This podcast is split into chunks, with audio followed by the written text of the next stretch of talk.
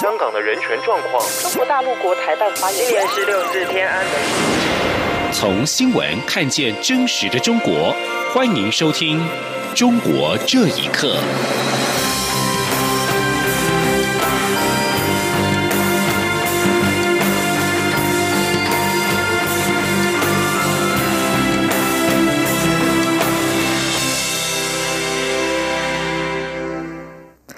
各位好，欢迎收听《中国这一刻》。蔡英文总统今天下午在总统府接见台湾基督长老教会牧师。总统致辞时表示，二零二零对台湾来说是很关键的一年。他希望大家为了台湾的未来一起打拼，一起走在正确的道路上。记者王兆坤报道。蔡英文总统在接见台湾基督长老教会牧师时致辞表示。他就任总统后，面对中国的压力，从来没有低头过。而二零二零年对台湾来说是很重要、很关键的一年。台湾面对一个选择：是要维持主权独立的稳定现状，还是要被迫进入被统一的进程？总统引用圣经表示：“要趁着有光的时候行走，免得黑暗抓住你们。”他说：“在座的访宾们就是台湾的光，未来还需要大家的帮忙。”总统说：“那为了台湾的未来，我们一起打拼，一起走在正确的道路上。”总统还指出，他就任三年以来，台湾的经济发展很稳定，而且持续成长。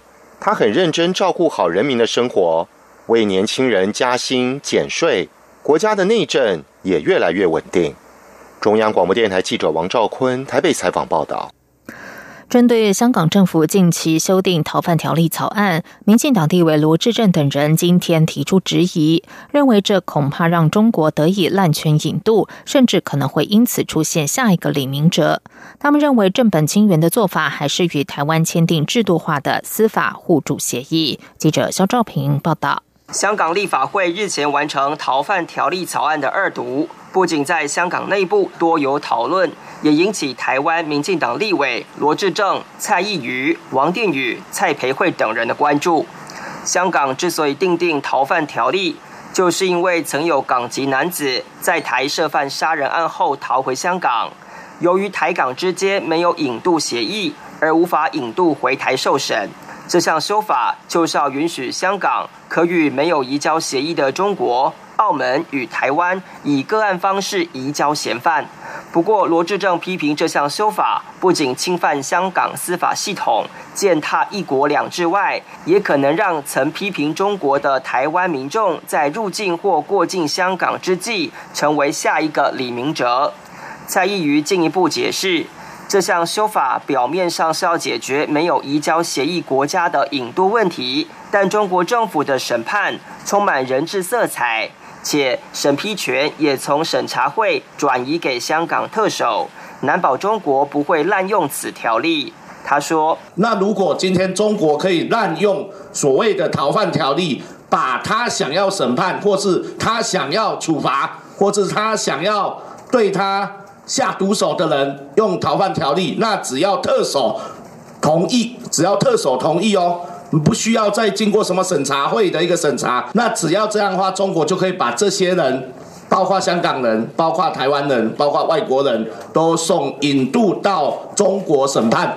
去接受中国那种充满人质的司法审判。陆委会港澳蒙藏处专委黄庭辉则表示，陆委会不仅长期希望与香港建立制度化的司法合作机制，也主动提出双边进一步对话的建议。可惜香港政府都没有正面回应，直到香港提出逃犯条例草案后，最近才提出见面沟通的建议，但我方立场依旧没有改变。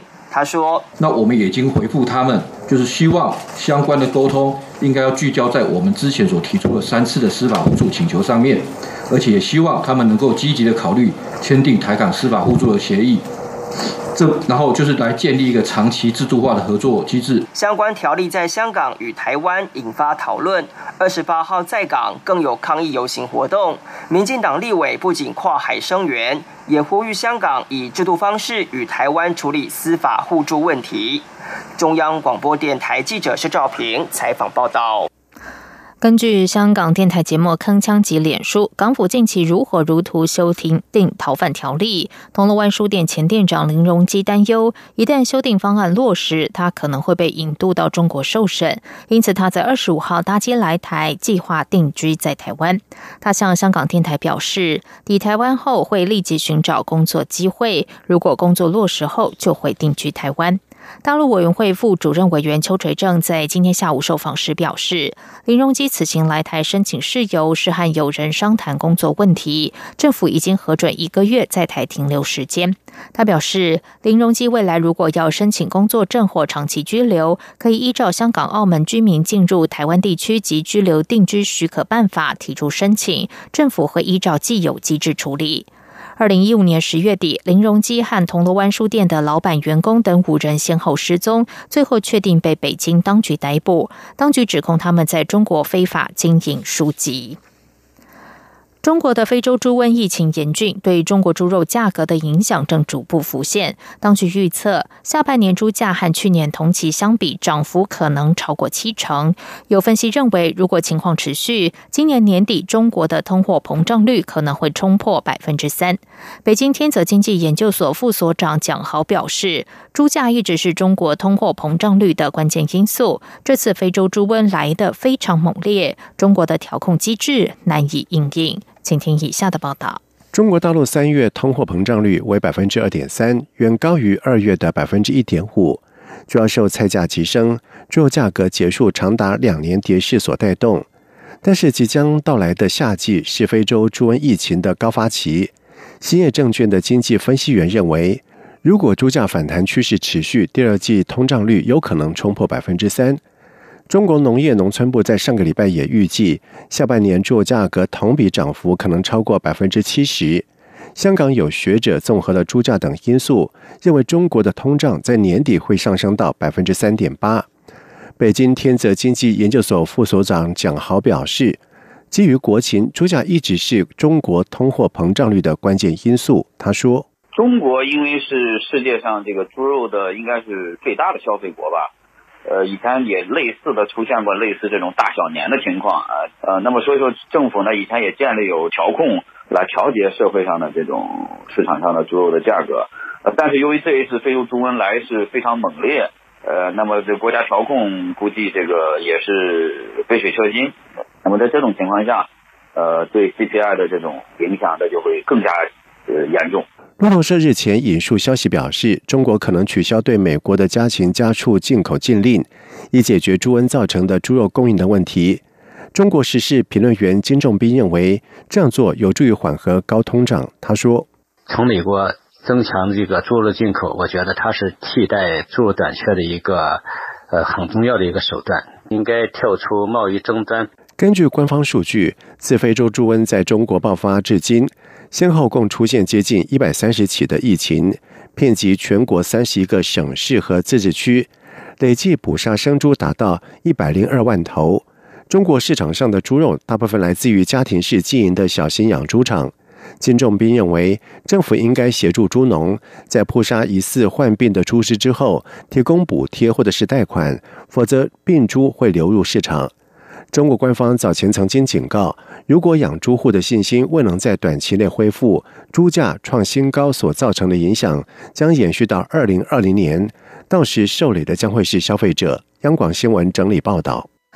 同性恋在世界上许多国家都不是禁忌话题。不过，在中国的网际网络上，继去年有些网站删除男同性恋账号之后，新浪微博女同性恋用户的 less 的超级话题功能日前遭到封杀。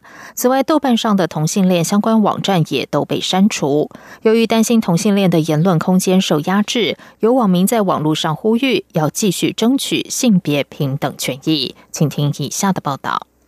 四月初以来，新浪微博及豆瓣网上的女同性恋账号先后被封锁。四月中旬，新浪微博用户类似女同志超级话题功能也遭到封杀。这是中国社交平台首次删除女同性恋小组账号。不少网民担心同性恋的言论空间进一步受到压制。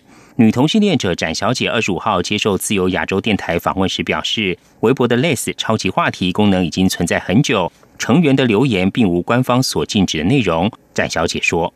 他现在对于同性恋的这种话题啊、讨论啊，都在慢慢的打压和封杀嘛。嗯。女同性恋的社群，包括其他的同志组织，也都有发声啊、反抗啊。包括 NGOCN 的那边也有去联系新浪微博，问他们为什么。这样做呀什么的，但是微博那边给予的反馈很模糊吧？呃，社群也有在尝试建立新的话题，比如 lesbian。类似女同性恋微博的超话有十四万名成员，浏览次数多达四千六百万人次。新浪微博管理员日前留言写道：“根据网络安全法等法律法规要求，严格履行企业主题责任，现开展为期三个月的集中清理整顿行动。”广州一位关注同性恋权益的律师丁女士受访时表示，当局封杀超话功能不是一次单一事件，豆瓣等平台上的同性恋相关网站也都开始被删除，淘宝上与同性恋象征彩虹相关的商品也都大规模的下架，理由都是违反规则。丁女士说：“基本最后指向都是说色情，可是我卖一个彩虹的手环，怎么色情了呢？”其实我们也是很摸不着头脑的一个状态。如果是自我审查的话，你家两家企业自我审查也就算了，怎么突然所有的企业都开始自我审查了？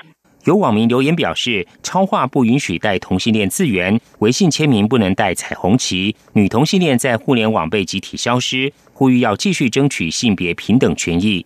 央广新闻整理报道。针对维权律师的“七零九大抓捕事件”已经发生超过三年，中国当局对相关律师的管控依然十分的严密。曾经为“七零九案”律师王全章辩护的北京律师陈海日前出境时遭到拦截，陈海谴责当局所作所为缺乏法理依据。而另一名北京律师陈建刚原定在月初访美，也在机场遭到拦截。他表示，不少“七零九案”辩护律师已经先后获准出国，不明白。为何自己一直都无法出境？请听以下的报道。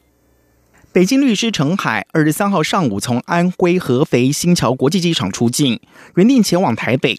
他在进入机场安检时被边检站拦截。根据曝光的影片显示，安检宣布不让陈海出境的理由是他出境之后可能危害国家安全。陈海当场据理力争，强调无故阻止公民出境是滥用权力、犯罪行为，但仍被拒绝出境。陈海二十五号接受自由亚洲电台访问时，没有直接的透露此行的目的，只说是到台湾旅游。陈海多次的代理法轮功学员的案件，也曾经为七零九案律师王全章辩护。这一次未能够顺利出国，他显得很不甘心。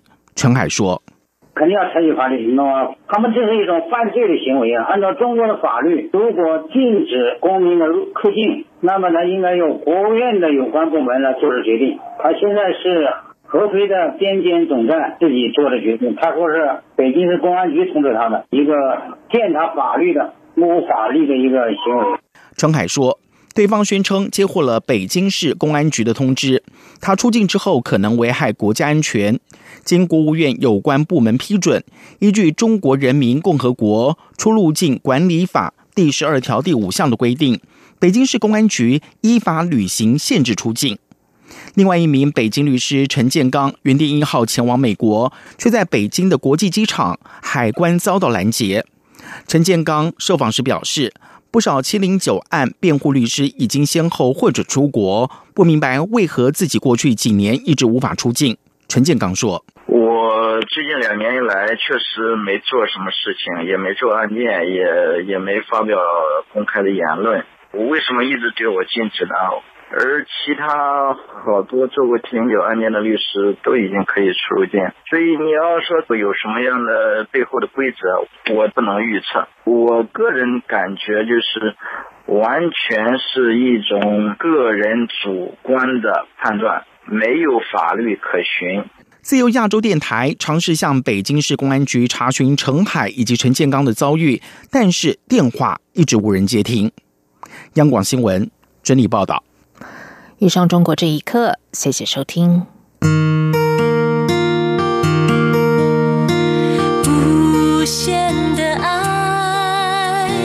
全世界传开。